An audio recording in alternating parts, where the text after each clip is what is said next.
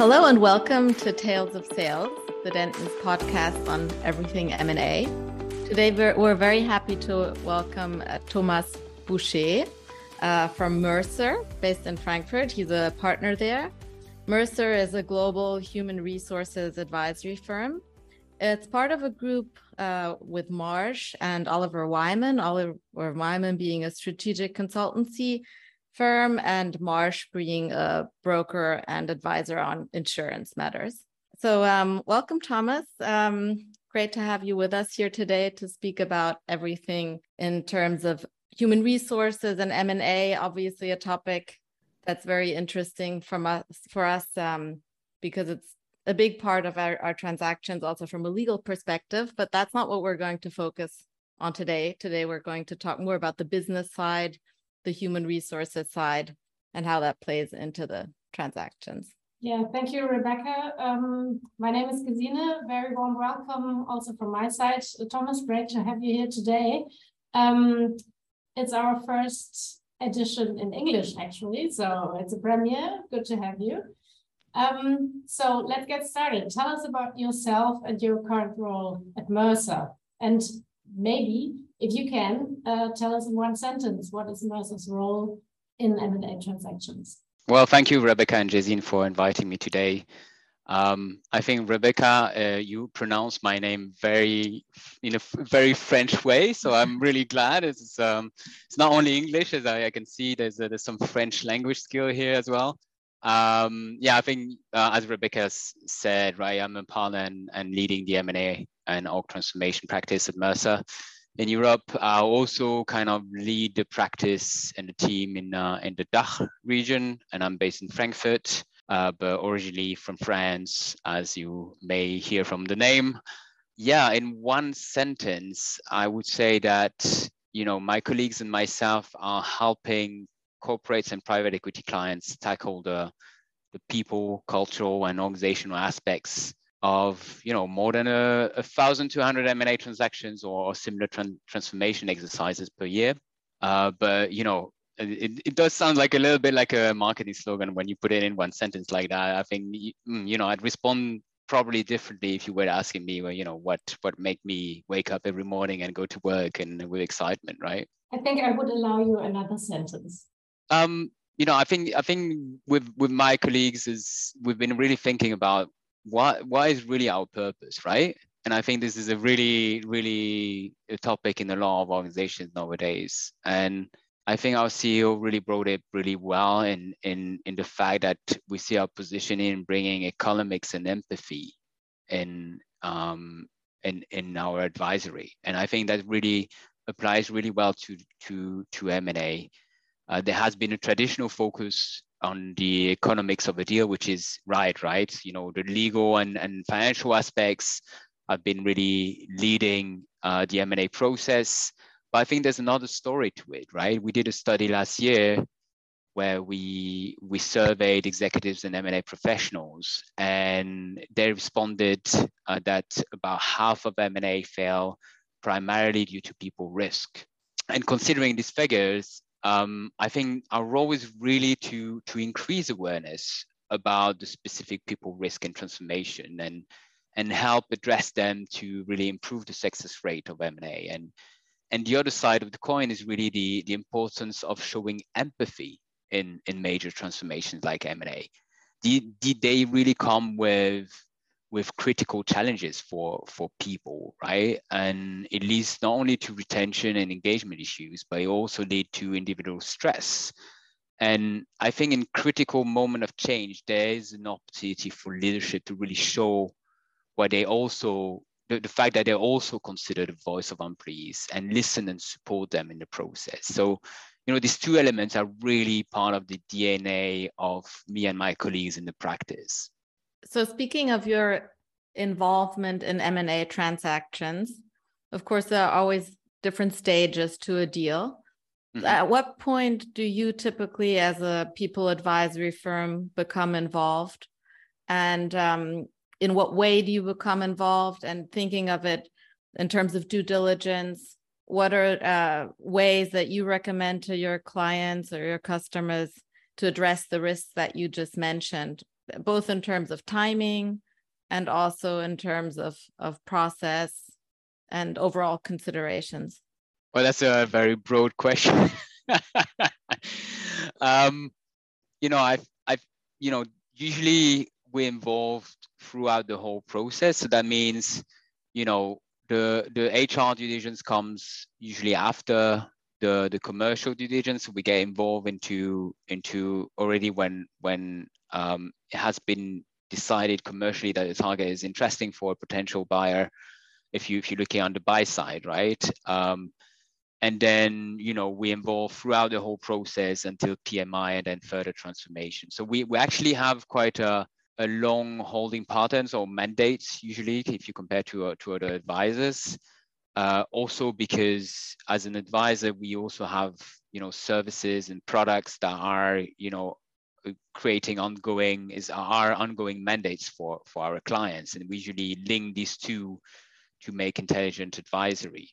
Now we've seen some some um, we've done some innovation that also position us earlier in the deal right? And you know i you know i could i could spend a whole hour about that. But for example around understanding talents and skills of a potential target. This is something that we we tend to to also we, we have the ability and we've created partnerships with artificial intelligence firms to actually be able to leverage uh, public information and another data point, a, a, wide variety of, of data sources, including kind of proprietary data, so that you can actually have an analysis around the skills and talents at a target even before you get engaged into a discussion or into a due diligence or, or having a, a VDR being opened.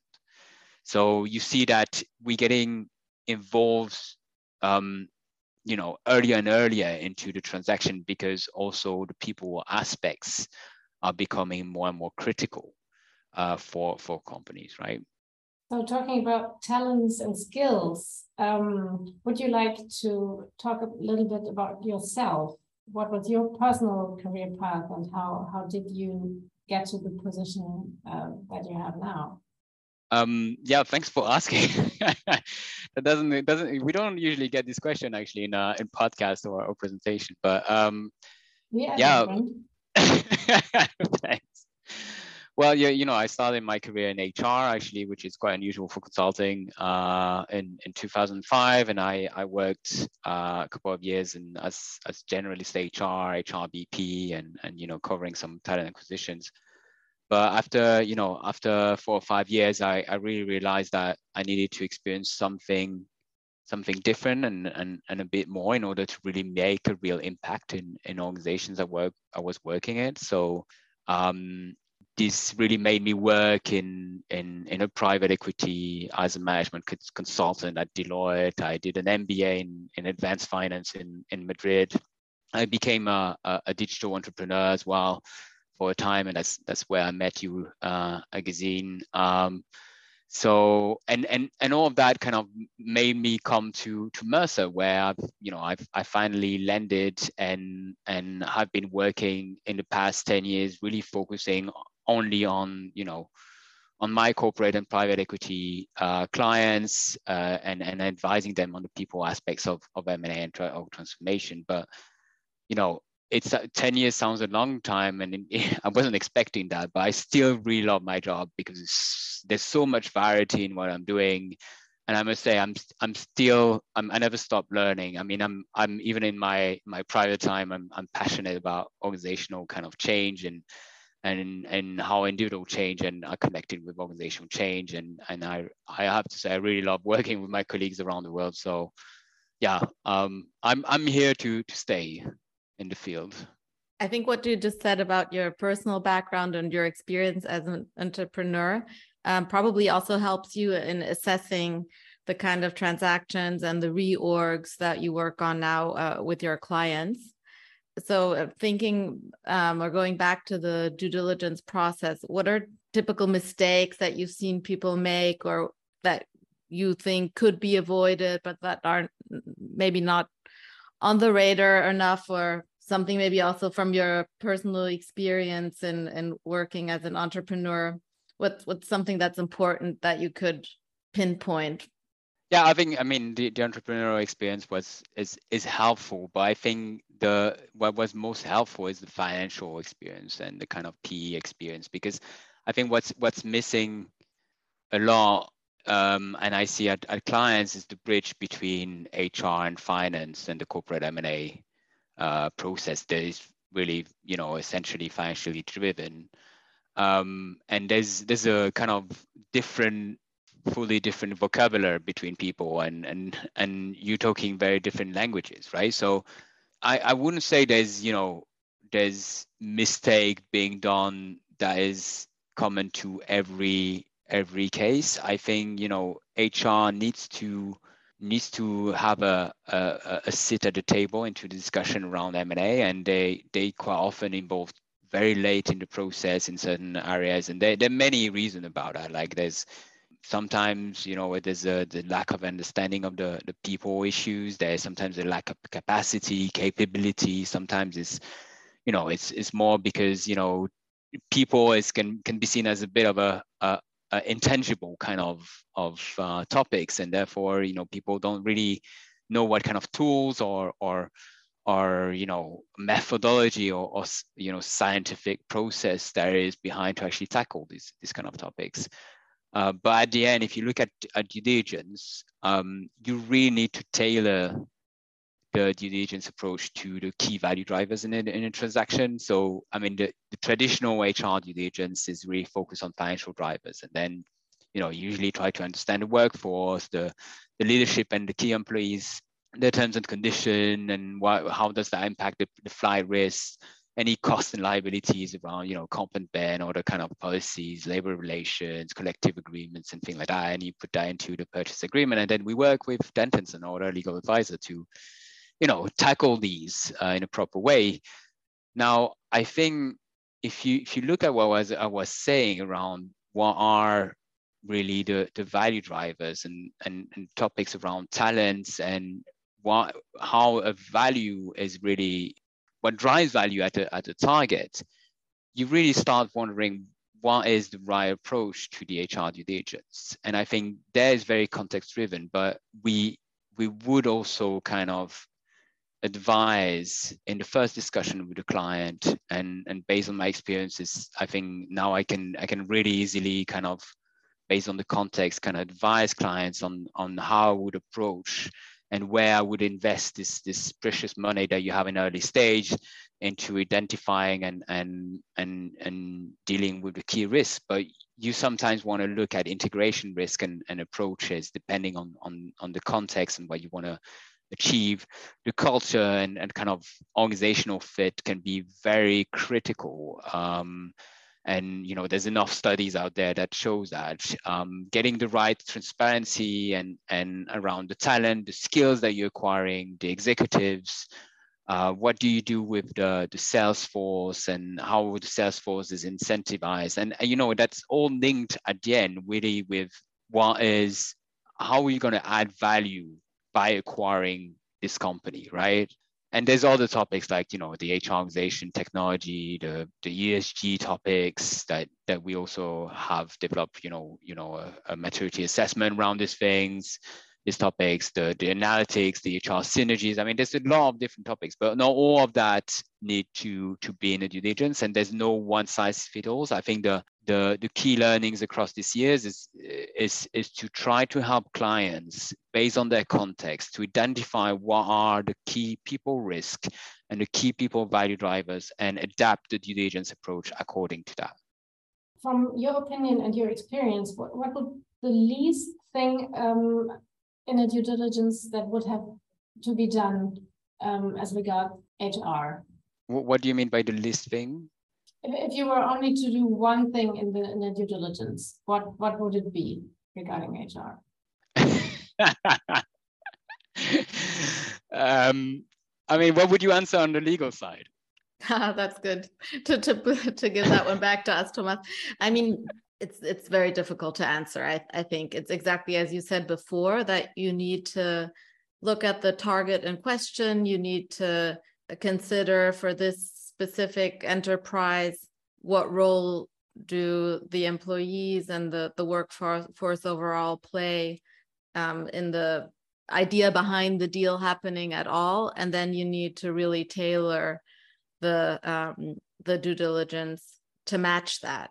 So, I mean, mm. for example, we see transactions where it's really all about the key staff, right? Then you would um, you would focus um, the due diligence, of course, on them and retaining them and what are the risks of losing them. And that would be a very specific focus, which could be very different than if you're acquiring a, a huge workforce with, with 20,000 people, where you need to look at collective bargaining agreements, for example, and just the standard contracts and the value of the target might not be as dependent as just on one or two or three key people in the business right so i think that that's a that is just a very general as well a way that we would look at transactions and try to figure out the right scope at the beginning of a due diligence always understanding of course that it can also change over time as you get more information about the enterprise and also understand better what the client is actually trying to achieve with the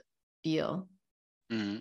Yeah, and I, I think what you're saying is, is this why I was sorry for bouncing back the, the question on you. But at the end, if you're doing some consolidation type of, of acquisition, if you're doing a carve out or a European buying a standalone, if you're doing a digital startup acquisition um, because you want to uh, do, you know, you want to drive digital transformation in your company, um, it, all of these cases are so different, and I would put the emphasis on different people drivers in these cases.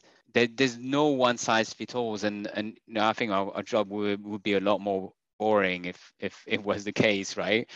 If you give me a specific kind of case, I'm happy to to kind of get into a, a, discussion about where I would see the, the critical people and where I would see the, the focus of a of a due diligence since you work internationally exactly as we do at Dentons, mm-hmm. and I assume that a lot of your deals will also involve targets that have operations in different countries.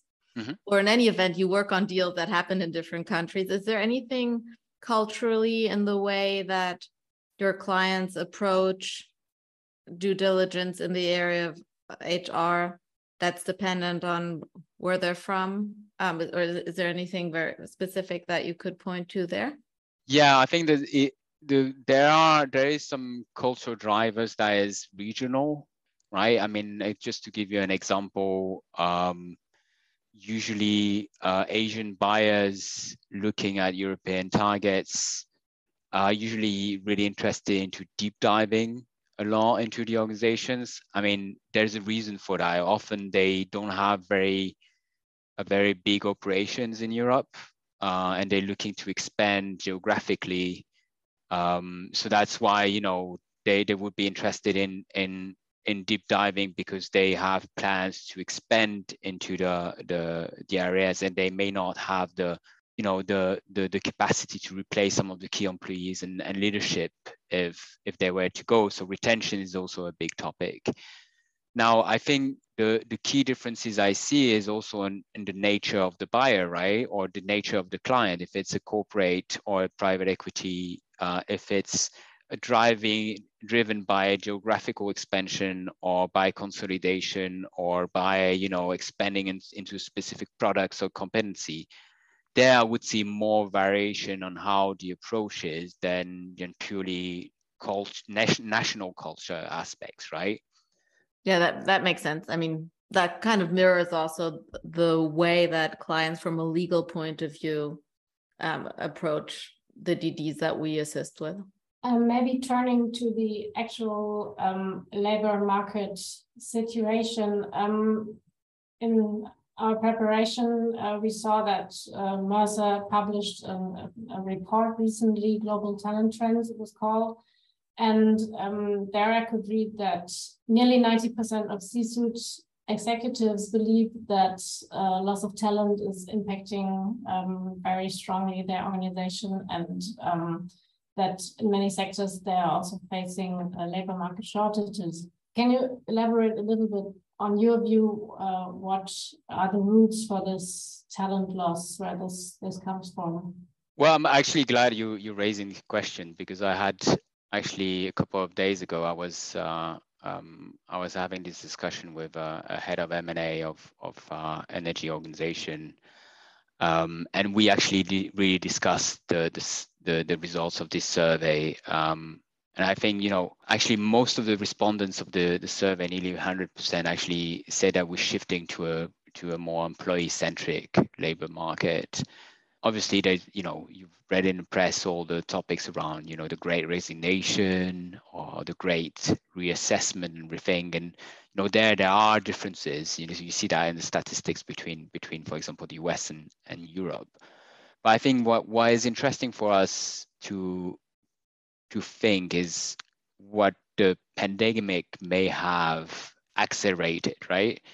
The the pandemic really and, and the COVID crisis really caused people to to rethink their priorities. And I think that, and you probably experienced that yourself when you were you you were working in the you know in your off in your home office or in the corner of your kitchen if you were not not so lucky with kids around. But um, you you it really led people to question if they want to work the way they work, right? If if this is the right profession for them, the right company for them, is it the right work-life balance? Where does their work, their job actually really think in their priority list? How much time they want to, you know, dedicate to work comparing to, to private? And and I think it it it also created another trend where you you you, felt that people were less energized at work and and there's there's plenty of statistics uh, uh, on that as well and, and a lot more people were feeling at risk of burnout right so it, it's funny because there there is a moment where the the, the short term and long term trend kind kind of match in some way. But what I'm trying to say here is, you know, let's face it, like the the people and the talents have different expectation nowadays, and in some ways, the COVID accelerated this trend. It also accelerated other trends like digital transformation, but you see a real change in the balance of power between the, the employee and the employees. And we see that as well nowadays with, with all the discussion around, you know, uh, uh, uh, around inflation as well. And, and coming back to the studies, I think there was, if you look at the data for Europe, it was interesting to see that in Europe, people, employees felt that they are so so a lower percentage of employees felt that they are thriving comparing to the global the global kind of figures and what made really the employees thrives are the fact that primarily the people wants to to feel fulfilled and valued in their work. And i think that's you know there's a lot of their, our work as leaders and, and managers to to actually uh, give this feeling. Um, what was interesting i think in, in the europe kind of data cut is that the ability to integrate life and work so really the work life balance was really much higher in terms of priority than than in other kind of countries. And then after that, you know, you had the typical kind of topics like, you know, having fun at work, you know, having a sense of belonging. And I, I think, you know, all the, the pressure to make progress on ESG is is very welcomed.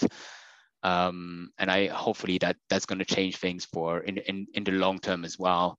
But at the end, for businesses, what what does that mean in terms of you know the, the talent uh, how it impacted the talent consideration. First, you they they have so employers really have difficulty to find the right talents at the right price and quickly enough, and that's really creating a lot of issues.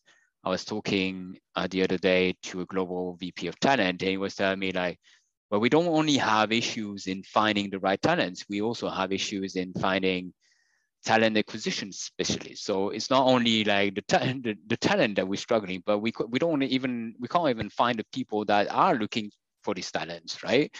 We have engagement issues, uh, more higher employee absences, uh, productivity issues, digital exhaustion, you know, burnouts and things like that. And the question is whether this is going to be a long-term trend or is this more like COVID-like? But there's generally a challenge for the organization in, in managing a more cross-border and flexible workforce. And, and we've been really working with clients into trying to find new work models around that. I've, I've been involved in some of the project, and I think that is the innovation around that is is also very very interesting. Maybe a little provocative question here. Do mergers uh, really make up a suitable method uh, to make up for talent loss or retention fail? Yeah, that's a good question. Um, let me let me let's say let me bounce it back a little bit again. You know, turn the the question a bit upside down. Is let let's think why do companies actually do M and A, right? Uh, I mean, it's not only for consolidation to achieve economies of scales or to do cost synergies, right? At the end, a lot of M&A, even historically, have, have been always about, you know, acquiring a new technology, a new expertise, uh, you know, a new geography, a new market, a new product, or a new service, and and create some positive synergies as well, right? Not only cost synergies around that, and and it's always been a driver of M&A that to also acquire the talents that are really driving this this value and that are you know in charge of of making this technology valuable this expertise uh, that are you know sales employees that know the markets and are technical employees that know the product or services. So it's it's always been there. Now back to your question right? Is it a way to make up for talent loss I don't I don't really think this is the right way of thinking, right? If you lose talents, you need to understand the root cause of why you're losing talents in the, the first place. And M&A is not going to make it make your company suddenly more attractive. Now, M&A is is still a very good way to acquire a large number of talents and the structure behind it to make a structural shift in in in towards the direction direction that you you want to do, right? So M&A is really used also as part of a larger transformation, not only to change your business model, but sometimes also to change, you know, the, the culture of your parent company, the way you're working, the way you, your, your business model is being run. And that actually may create creates both, you know, a large intake of new talents that you didn't have before, but also uh, to change the, the parent company's ways of working and, and capability. And you know, I, I give you an example of, of I was working last year on, on the deal where it was really interesting because the, the buyer was an Asian buyer with, you know, a history of, of being state owned, um, very localized in terms of competency around around uh, around the Asia, and they were buying a European based previously PE owned uh, organization. So you can imagine there like how much of a shift it is in terms of of you know how different the culture are in these two organizations, and we were helping with culture integration. But it it was it was also part of the motivation of the the, the buyer to actually buy this company to to drive change in their own organization to become more international to become more innovative, to be less maybe you know hierarchical in certain ways. So I think this is also interesting to see how M&A is being used to to make shifts like that.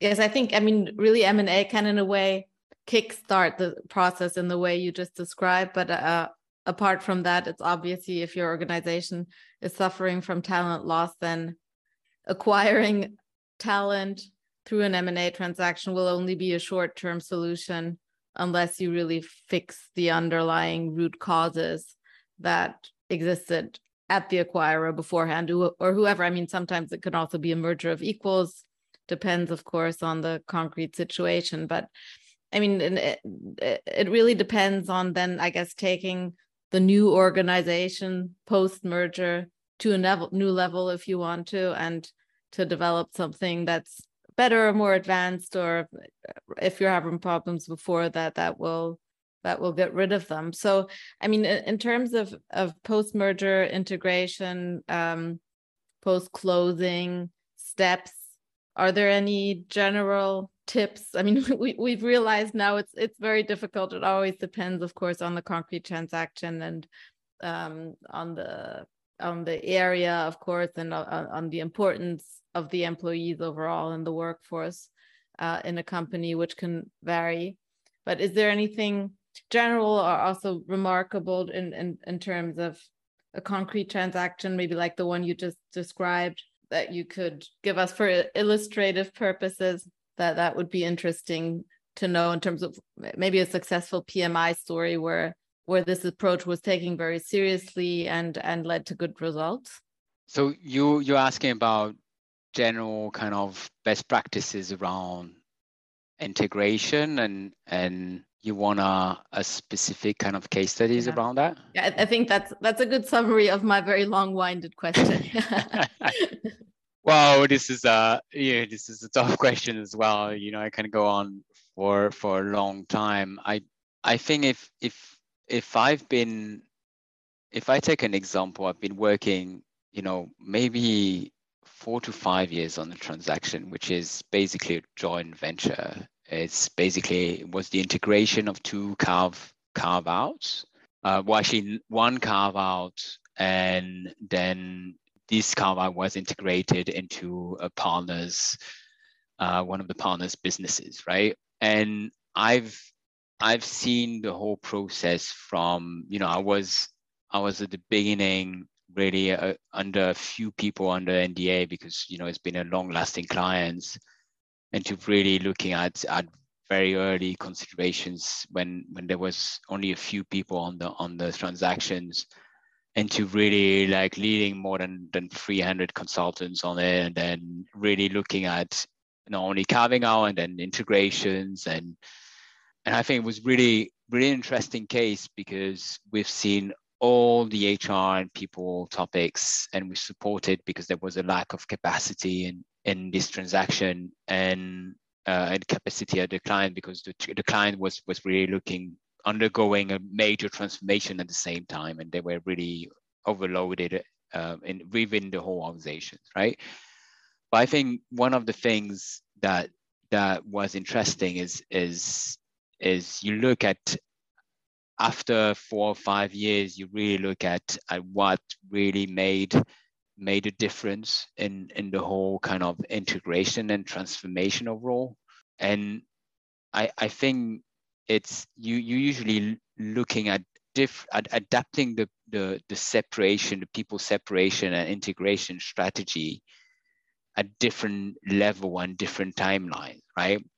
So often you, you usually have a technical kind of separation or integration, right? Is is really focused on on the critical aspects that you need to separate or integrate within a certain timeline, and and it goes really around um, uh, making sure and having the right, you know, IQ, I would say, the right structure, the right experience to really prioritize the key risk and having a good plan in place. And that's where you really need the, the experience. But the people strategy in this case is going to be a, a more short-term strategy. And I think there's a long-term strategy where you're looking to optimize, improve the, the integrated business and looking at, you know, what kind of strategy uh, you you have in, in the in the longer term, how are you going to add value and how do you adapt this to the people strategy? What are the aspects of behaviors? What are the behaviors that you want to drive in the organization? How these behaviors are being driven, and that's really you know the culture culture shift. So what I'm trying to say is that you need to define a people strategy at different level and different timeline and for different businesses because you need to consider the target business you need to consider the business that is being you know affected and you need to take uh, the, the the parent company and how this is going to be impacted as well. And i think having the the right alignment on the business strategy is always challenging but you you really want to have deep dive into understanding well the people aspects of the different level of business strategies. And then connecting that into understanding what what makes sense to change now versus later? Sometimes you know there's there's a lot of um, discussion around you know there's guiding principles and we're really looking at efficiency but sometimes you really need to, ch- to change things right? And sometimes it actually makes sense to use the change momentum to change things right now.